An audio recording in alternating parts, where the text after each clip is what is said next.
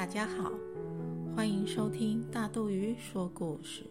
大肚鱼要说的谚语是“莫万太阳偏，祖混基不休”，是说树木长不出茂盛的叶子，不要埋怨太阳没有照到，而是树木没有枝叶，本身营养不足。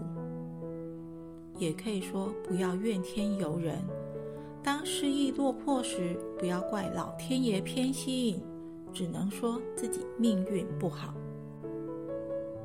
从前有两个同年同月同日生的乞丐，一个叫太用拼，一个叫基不休，两人感情非常好。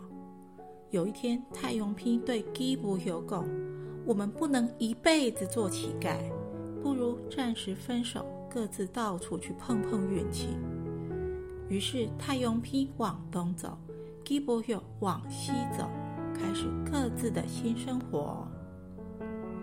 太阳批一边行乞，一边寻找工作机会，希望能够早日自力更生。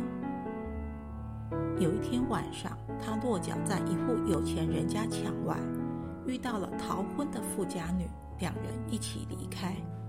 在机缘巧合下，得到了一笔意外之财和房子，一夜致富，两人也就结婚了。太永平为人忠厚诚实，做事又勤快，所以不到几年的功夫，他就赚了许多钱，成为镇上有名的富翁。而基伯修因为时运不济，始终过着沿街乞讨的日子。中元节这天，太永平准备了很多昂古桂和米糕，送给乡亲好友们，广做布施。人来人往的好不热闹啊！太永平突然看到一个熟悉的背影，认真一看，是他一直挂念的基布秀。太永平夫妻将基布秀奉为上宾，热情地招待他。但当天晚上，基伯尤怎样也睡不着觉，浑身不对劲。天一亮就执意要离开。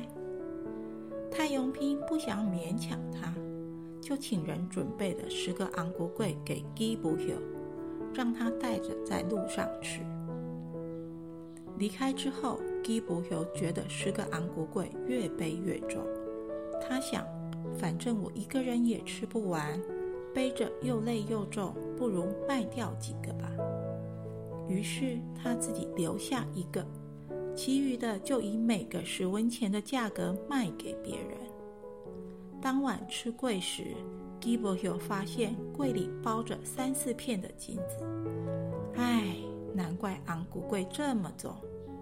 这时基伯尤才发现到太阳拼是要帮助他，只恨自己没有福分。但后悔已经来不及了。